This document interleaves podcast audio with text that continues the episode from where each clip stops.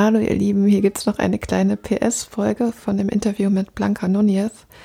Und zwar mache ich vor den Folgen, vor den Interviews immer ein kleines Warm-up mit meinen GesprächspartnerInnen und ähm, konfrontiere sie mit verschiedensten Gegensatzpaaren.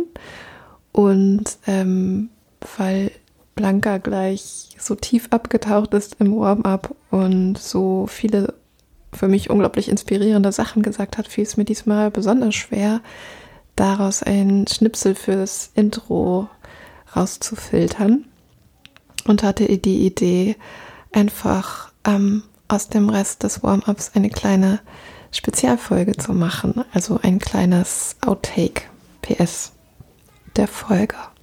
Und das kommt jetzt. Viel Spaß. Philosophie oder Psychologie?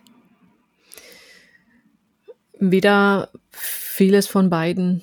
Philosophie ähm, ist der Schrank, in dem alles aufbewahrt ist, in dem man sich auch zurückziehen kann, um nochmal mit neuen Impulsen daraus zu kommen.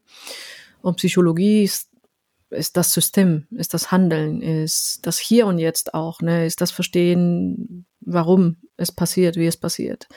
Und Philosophie natürlich, was ist so auch so die Welt der idealen Vorstellungen auch, wie es sein könnte, wie es mal war, wie wo geht es hin überhaupt und äh, ist der Ort auch für alle Fragen, die uns hier und jetzt auch nichts bringen teilweise.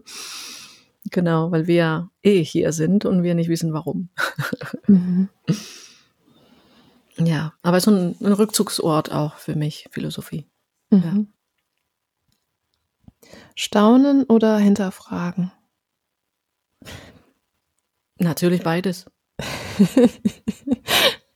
Total. Mhm.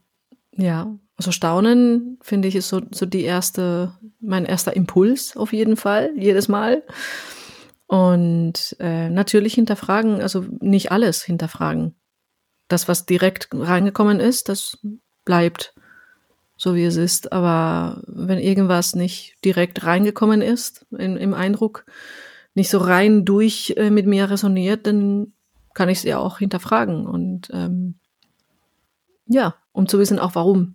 Was hat, was vibriert nicht oder äh, ja, genau. Wow. Ach, ich könnte das jetzt die ganze Zeit so weitermachen. Das ist genial. das ist so krass. Also, wenn ich mit dir spreche, das, also weil du alles so bildhaft darstellst und so eine Klarheit immer reinbringst und alles. Ach, schön. Das ist so, äh, weißt du, wenn ich mit dir spreche, ist so, als würde ich eine Brille aufsetzen, durch die ich besser sehen kann. Oh, oh Gott, das ist das Schönste, wahrscheinlich das Schönste, was mir jemand auf jeden Fall in, in langer Zeit gesagt hat. Vielen Dank. Wow. Ja, danke dir. Krass. Wow. oh, und ich sehe so ja sowieso gesagt. total schlecht durch meine Brille, aber ähm, das ist jetzt auch eher bildlich gemeint, ne? Mhm. ich bin ziemlich blind übrigens. Ich weiß nicht, ob wir ja schon mal drüber gesprochen haben, aber ich habe immer Kontaktlinsen drauf, weil sonst würde ich nichts sehen. Ja. Mhm. Oh mein Gott. Minus ich, sechs in jedem weiß, Auge. Was du meinst. Ich, bei mir ist es genau in die andere Richtung. Mhm. okay, eins noch vielleicht? Ja, gerne. Träumen oder aufwachen? Hm. Aufwachen finde ich super wichtig, ähm, um die Träume zu deuten. Also, weißt du, wie ich das meine? Ja. Schön. Also aufwachen und die Träume auf jeden Fall festhalten, die Träume auf jeden Fall ernst nehmen in der Realität und sie nicht Träume lassen. Ne? Mhm. Ja, genau. Wow, das ist auch so cool, weil da steckt so viel drin, ne? Also, dass der Traum bekommt eine andere Qualität, wenn mhm. man ihn wach ja. Erlebt. Ja, ja mein, also mein Leben ist total von, von Träumen wortwörtlich äh, so ein bisschen gebaut oder genäht oder gewoben oder so. Ja, weil mhm. ich habe viele Dinge in meinem Leben schon vorgeträumt gehabt, ne? Wortwörtlich, also wirklich nachts geträumt. Und ähm, ich habe mich, also ich habe diese Träume, glaube ich, immer, wenn, wenn die, kennst du, die, du kennst diese, diese Träume, die sich so, so wahr anfühlen, ne? Mhm.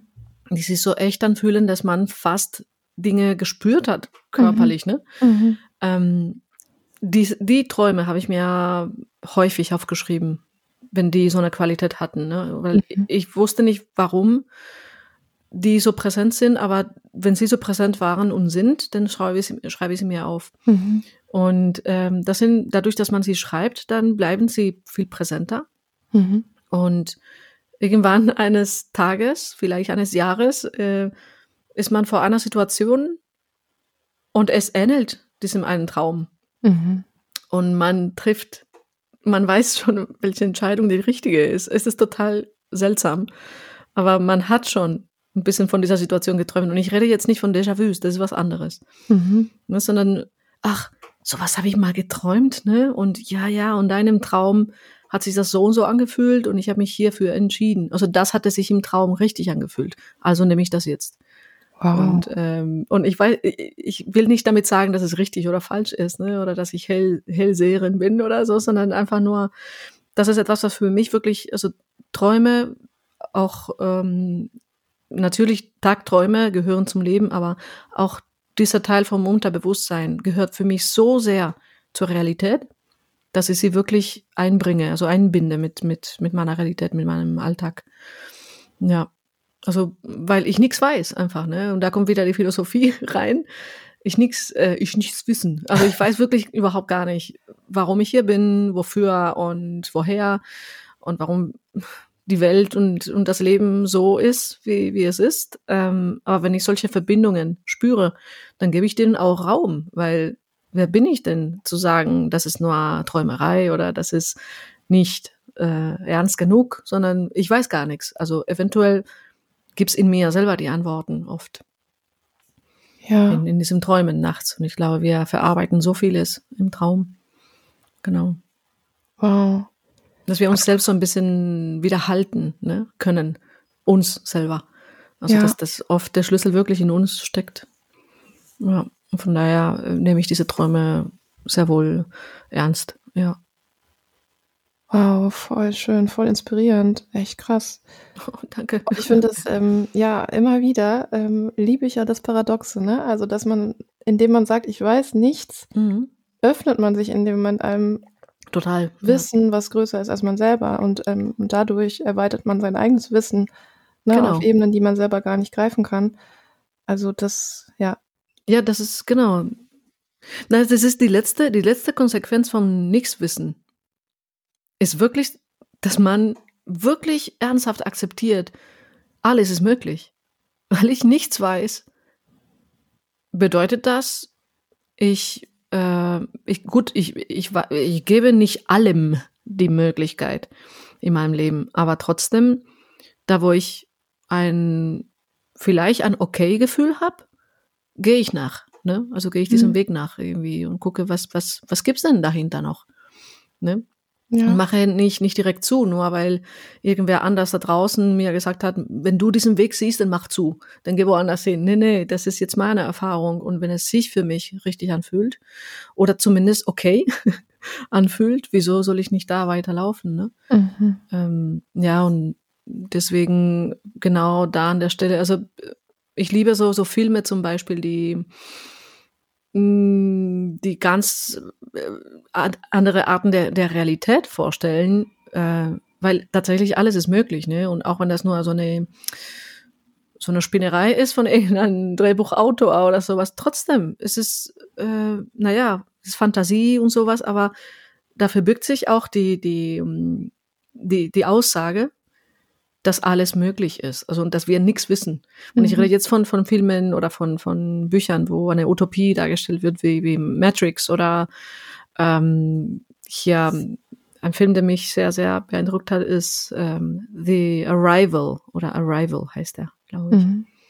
Ja, und naja, eine Begegnung mit äh, Außerirdischen und es geht am Ende gar nicht um, um die Außerirdischen, es geht um, um äh, ein anderes Gefühl für, für, die, für Zeit ne, mhm. in, im Leben. Und das ist total, total beeindruckend und total aha-mäßig für mich, ne, dass wir gar nichts wissen, auch nicht mal das, ne, dass wir so, wir, wir leben in einer Linie, in einer Zeitlinie, aber wir wissen nicht, ob außerhalb von unserem Leben das Leben anders, also die Zeit anders wahrgenommen wird oder andere, äh, naja, Zeitgefühle es so gibt oder Parameter.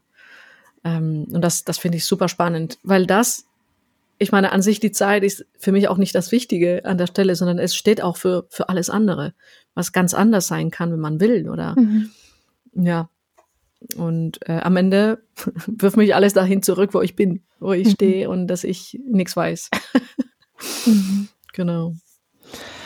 Wow, oh mein Gott, wir sind noch gar nicht mit dem Interview weiß, angefangen, ich aber ich ja. bin schon wieder total tief getaucht und äh, ich hatte schon wieder Tränen in den Augen und ja, das kann oh, wow. nicht werden. Oh, wow. Okay. Oh, vielen Dank. Ja, ich würde sagen, wir sind aufgewärmt. ähm, dann mache ich mal die Begrüßung. Das war's für heute mit Chaos, Kunst und Muttermund. Der Podcast für Kreative.